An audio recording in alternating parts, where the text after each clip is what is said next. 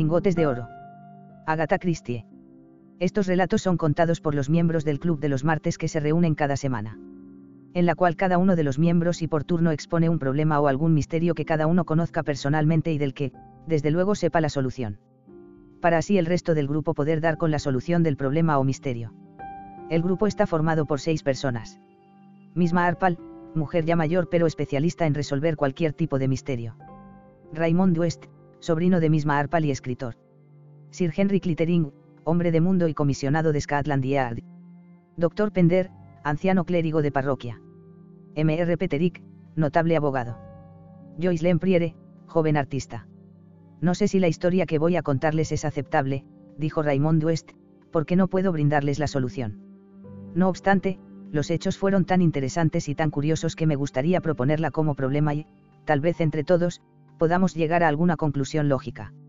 Ocurrió hace dos años, cuando fui a pasar la Pascua de Pentecostés a Cornualles con un hombre llamado John Newman. Cornualles. Preguntó Joyce Lemprire con viveza. Sí. ¿Por qué?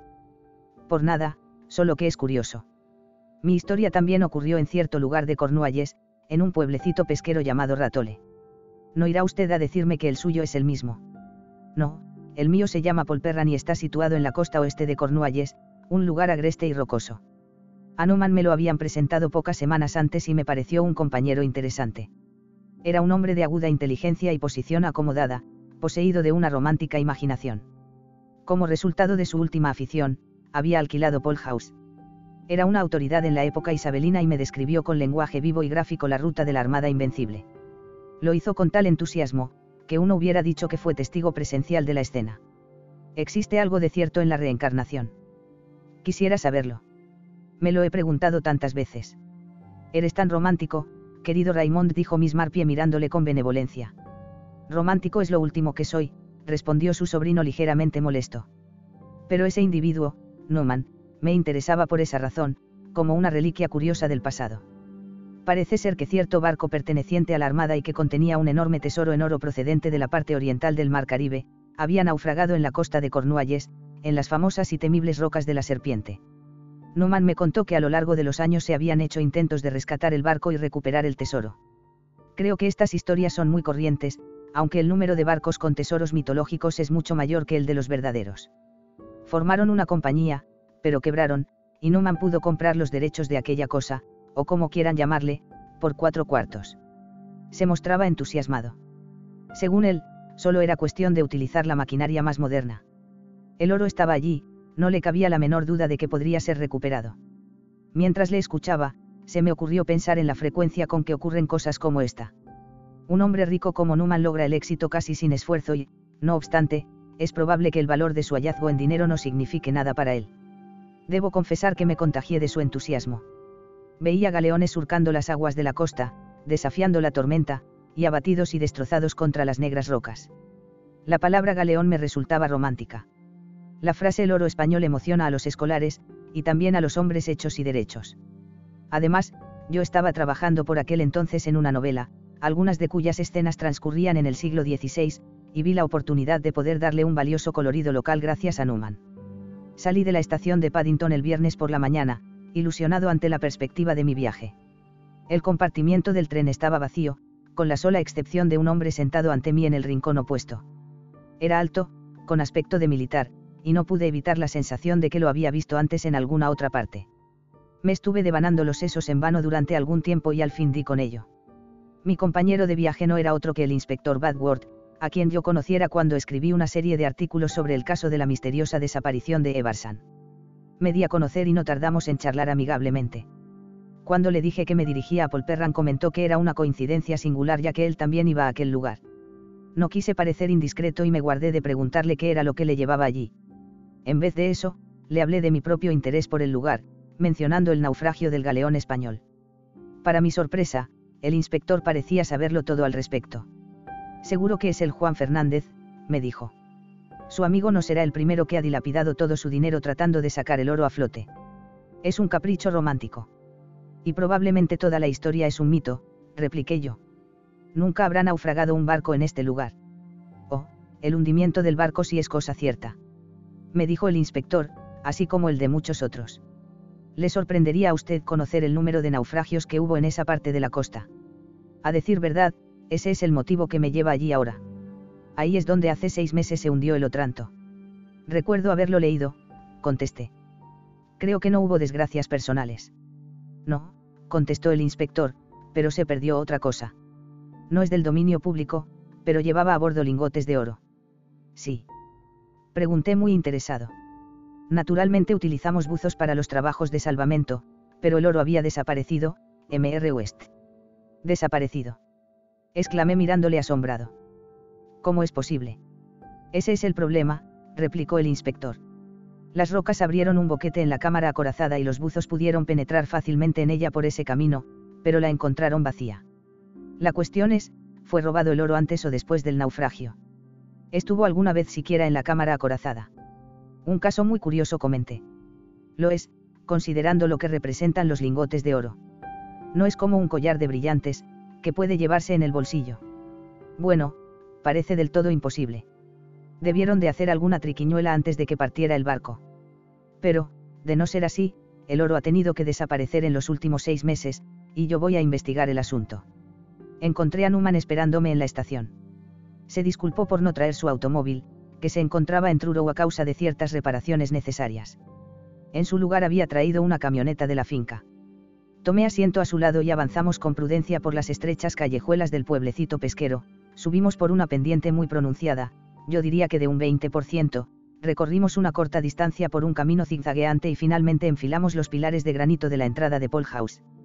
Era un lugar encantador, situado sobre los acantilados, con una estupenda vista sobre el mar. Algunas partes tenían unos 300 o 400 años de antigüedad, pero se le había añadido un ala moderna. Detrás de ella se extendían unos 7 u 8 acres de terreno de cultivo. Bienvenido a Paul House, dijo Newman. Y a la enseña del galeón dorado, y señaló hacia la puerta principal, de donde pendía una reproducción perfecta de un galeón español con todas sus velas desplegadas. Mi primera noche allí fue deliciosa e instructiva. Mi anfitrión me mostró viejos manuscritos que hacían referencia al Juan Fernández desplegó cartas de navegación ante mí, indicándome posiciones marcadas con líneas de puntos, y me enseñó planos de aparatos de inmersión, los cuales, debo confesar, me satisficieron por completo. Le hablé del encuentro con el inspector Badworth, cosa que le interesó sobremanera. Hay gentes muy extrañas por esta costa, dijo en tono pensativo. Llevan en la sangre el contrabando y la destrucción. Cuando un barco se hunde en sus costas no pueden evitar considerarlo un pillaje legal para sus bolsillos. Hay aquí un individuo al que me gustaría que conociera. Es un tipo interesante. El día siguiente amaneció claro y radiante. Fuimos a Polperran y allí me fue presentado el buzo de Newman, un hombre llamado Higgins. Era un individuo de rostro curtido, extremadamente taciturno y cuyas intervenciones en la conversación se reducían a monosílabos. Después de discutir entre ellos sobre asuntos técnicos, nos dirigimos a las tres ancouras.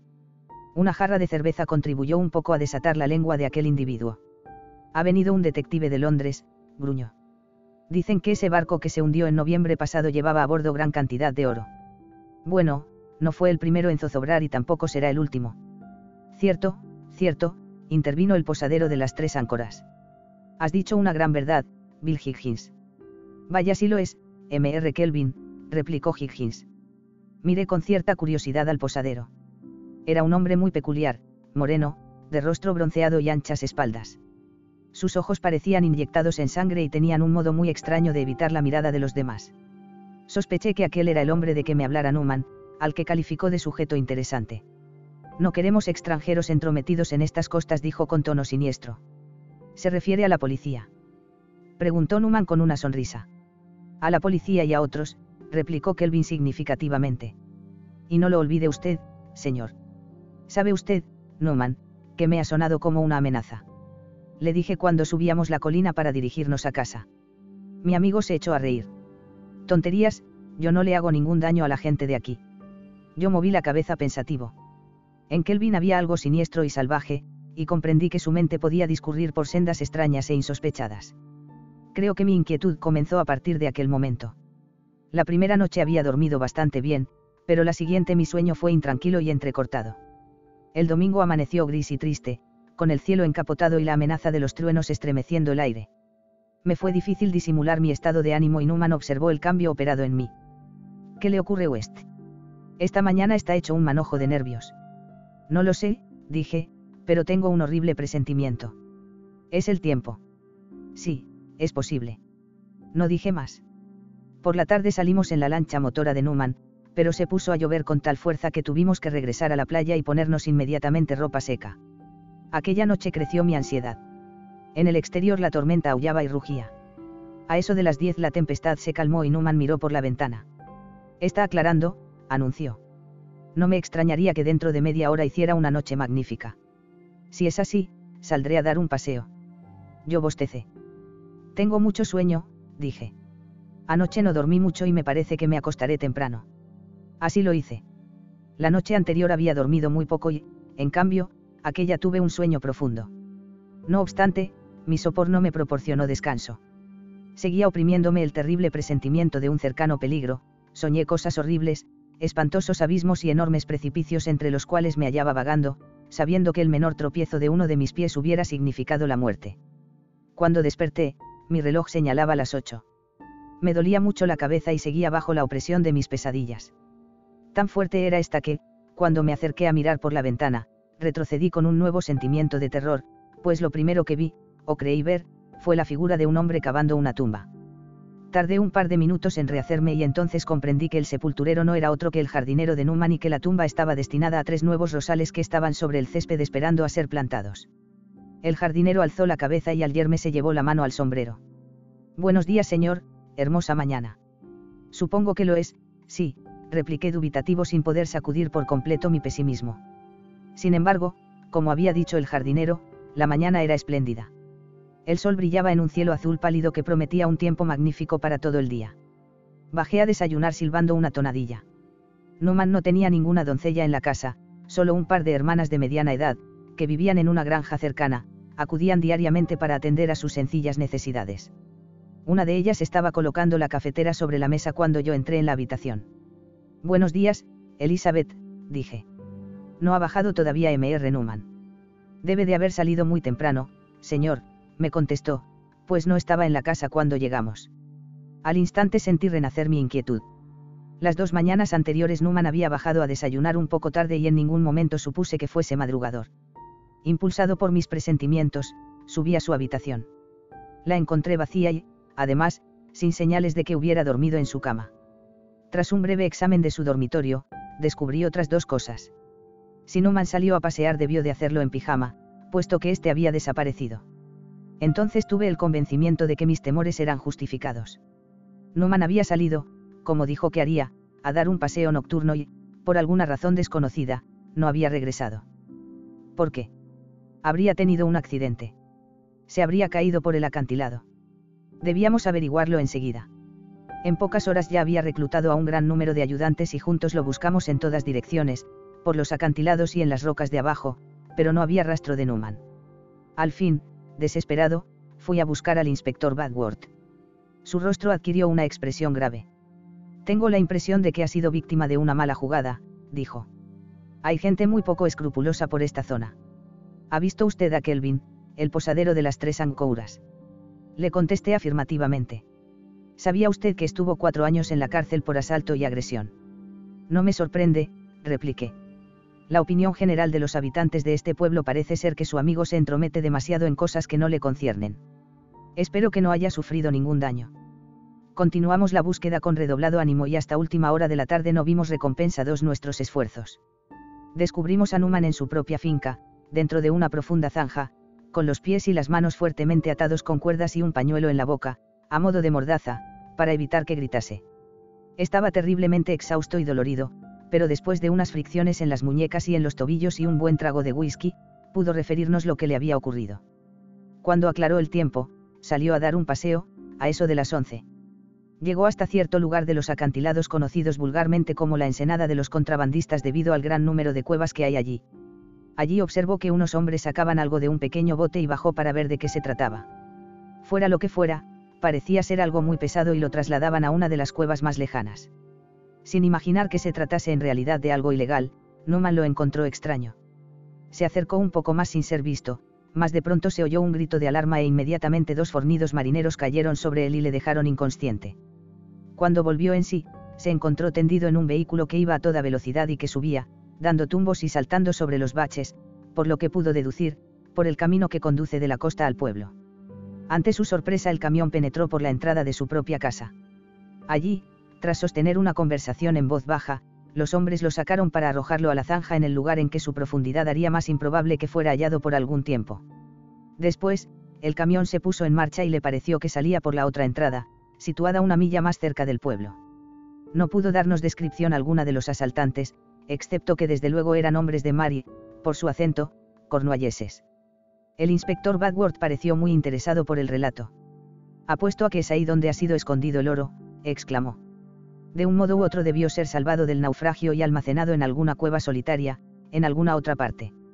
Hemos registrado todas las cuevas de la ensenada de los contrabandistas y, como que ahora nos dedicamos a buscarlo más hacia el interior, lo han trasladado de noche a una cueva que ya ha sido registrada y que, por consiguiente, no es probable que volvamos a mirar. Por desgracia han tenido por lo menos 18 horas para llevárselo de nuevo.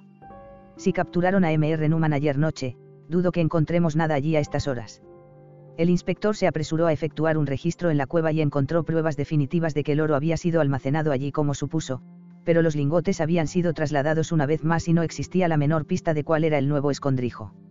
No obstante, si había una pista y el propio inspector me la señaló al día siguiente. Este camino lo utilizan muy poco los automóviles, dijo y en uno o dos lugares se ven claramente huellas de neumáticos. A uno de ellos le falta una pieza triangular y deja una huella inconfundible. Eso demuestra que entraron por esta entrada y aquí hay una clara huella que indica que salieron por la otra, de modo que no cabe duda de que se trata del vehículo que andamos buscando. Ahora bien, ¿por qué salieron por la entrada más lejana? A mí me parece clarísimo que el camión vino del pueblo. No hay muchas personas que tengan uno, dos o tres a lo sumo. Kelvin, el posadero de las tres áncoras, tiene uno. ¿Cuál era la profesión original de Kelvin? Preguntó Newman. Es curioso que me pregunte usted eso, M.R. Newman. En su juventud Kelvin fue buzo profesional. Newman y yo nos miramos significativamente. Las piezas del rompecabezas parecían empezar a encajar. No reconoció a Kelvin en uno de los hombres de la playa. Preguntó el inspector. Numan negó con la cabeza. Temo no poder ayudarle en eso, dijo pesaroso. La verdad es que no tuve tiempo de ver nada. El inspector, muy amablemente, me permitió acompañarlo a las tres ancouras. El garaje se hallaba en una calle lateral. Sus grandes puertas estaban cerradas, pero al subir por la callejuela lateral encontrarnos una pequeña puerta que daba acceso al interior del mismo y que estaba abierta. Un breve examen de los neumáticos fue suficiente para el inspector. Lo hemos pillado, diantre, exclamó. Aquí está la marca, tan clara como el día, en la rueda posterior izquierda. Ahora, Mr. Kelvin, veremos de qué le sirve su inteligencia para salir de esta. Raymond West hizo un alto en su relato. Bueno, dijo la joven Joyce. Hasta ahora no veo dónde está el problema, a menos que nunca encontrasen el oro.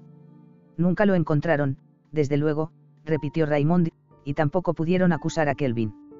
Supongo que era demasiado listo para ellos, pero no veo cómo se las arregló fue detenido por la prueba del neumático, pero surgió una dificultad extraordinaria. Al otro lado de las grandes puertas del garaje había una casita que en verano alquilaba una artista. Oh, esas artistas. exclamó Joyce riendo. Como tú dices, esas artistas. Esta en particular había estado enferma algunas semanas y por este motivo tenía dos enfermeras que la atendían. La que estaba de guardia aquella noche acercó su butaca a la ventana, que tenía la persiana levantada, y declaró que el camión no pudo haber salido del garaje de enfrente sin que ella lo viera y juró que nadie salió de allí aquella noche. No creo que esto deba considerarse un problema, comentó Joyce. Es casi seguro que la enfermera se quedó dormida, siempre se duermen. Es lo que siempre ocurre, dijo M.R. Peterick juiciosamente. Pero me parece que aceptamos los hechos sin examinarlos lo suficiente. Antes de aceptar el testimonio de la enfermera debiéramos investigar de cerca su buena fe. Una coartada que surge con tal sospechosa prontitud despierta dudas en la mente de cualquiera. También tenemos la declaración del artista, dijo Raymond. Dijo que se encontraba muy mal y pasó despierta la mayor parte de la noche, de modo que hubiera oído sin duda alguna el camión, puesto que era un ruido inusitado y la noche había quedado muy apacible después de la tormenta. Um. Dijo el clérigo. Eso desde luego es un factor adicional. Tenía alguna coartada el propio Kelvin. Declaró que estuvo en su casa durmiendo desde las 10 en adelante, pero no pudo presentar ningún testigo que apoyara su declaración. La enfermera debió quedarse dormida lo mismo que su paciente, dijo la joven. La gente enferma siempre se imagina que no ha pegado ojo en toda la noche. Raymond West lanzó una mirada interrogativa al doctor Pender. Me da lástima ese Kelvin. Me parece que es víctima de aquello de por un perro que maté. Kelvin había estado en la cárcel. Aparte de la huella del neumático, que es desde luego algo demasiado evidente para ser mera coincidencia, no parece haber mucho en contra suya, excepto sus desgraciados antecedentes. ¿Y usted, Sir Henry? El aludido movió la cabeza. Da la casualidad, replicó sonriendo que conozco este caso, de modo que evidentemente no debo hablar. Bien, adelante, tía Jane. No tienes nada que decir. Espera un momento, querido, respondió misma Arpal. Me temo que he contado mal. Dos puntos del revés, tres del derecho, saltar uno, dos del revés, sí, está bien. ¿Qué me decías, querido? ¿Cuál es tu opinión? ¿No te gustaría, querido? He observado que a los jóvenes nunca les gusta. Es mejor no decir nada. Tonterías, tía Jane. Adelante. Pues bien, querido Raymond, dijo misma Arpal dejando la labor para mirar a su sobrino, creo que deberías tener más cuidado al escoger a tus amistades. Eres tan crédulo, querido, y te dejas engañar tan fácilmente. Supongo que eso se debe a que eres escritor y tienes mucha imaginación. Toda esa historia del galeón español. Si fueras mayor y tuvieses mi experiencia de la vida te habrías puesto en guardia enseguida. Además, un hombre al que conocías solo desde hacía unas semanas. Sir Henry lanzó un torrente de carcajadas al tiempo que golpeaba su rodilla. Esta vez te han pillado, Raymond, dijo. Miss Marpie, es usted maravillosa. Tu amigo Newman, muchacho, tenía otro nombre, es decir, varios más. En estos momentos no está en Cornualles, sino en Devonshire. En Dartmoor, para ser exacto y en calidad de convicto en la prisión de Princeton. No pudimos cogerlo por el asunto del oro robado, pero sí por robar la cámara acorazada de uno de los bancos de Londres. Cuando revisamos sus antecedentes supimos que buena parte del oro robado fue enterrado en el jardín de Paul House. Fue una idea bastante buena. Por toda la costa de Cornualles se cuentan historias de barcos hundidos llenos de oro. Serviría para justificar el buzo y para justificar el oro. Pero se necesitaba una víctima propiciatoria y Kelvin era la ideal. Newman representó su pequeña comedia muy bien y nuestro amigo Raymond, una celebridad como escritor, hizo de testigo impecable. Pero ¿y la huella del neumático? Objetó Joyce. Yo lo vi enseguida, querida, y no sé nada de automóviles, dijo Miss Marpie. Ya sabes que la gente cambia las ruedas, a menudo lo he visto hacer y, claro, pudieron coger la rueda de la camioneta de Kelvin y sacarla por la puerta pequeña del garaje y salir con ella al callejón. Allí la colocarían en la camioneta de MR Newman y bajarían hasta la playa, cargarían el oro y volverían a entrar por la otra entrada al pueblo. Luego volvieron a colocar la rueda en la camioneta de MR Kelvin, me imagino, mientras alguien maniataba a MR Newton y lo arrojaba a la zanja. Estuvo muy incómodo y probablemente tardaron en encontrarlo más de lo que habían calculado. Imagino que el individuo que se llamaba a sí mismo jardinero debía ocuparse de eso. ¿Por qué dices que se llamaba a sí mismo jardinero, tía Jane? preguntó Raymond con extrañeza. Pues porque no podía ser un jardinero auténtico, dijo misma Arpal.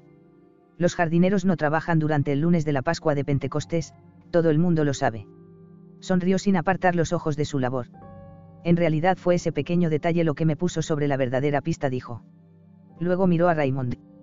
Cuando tengas tu propia casa, querido, y un jardinero que cuide de tu jardín, conocerás estos pequeños detalles. Fin.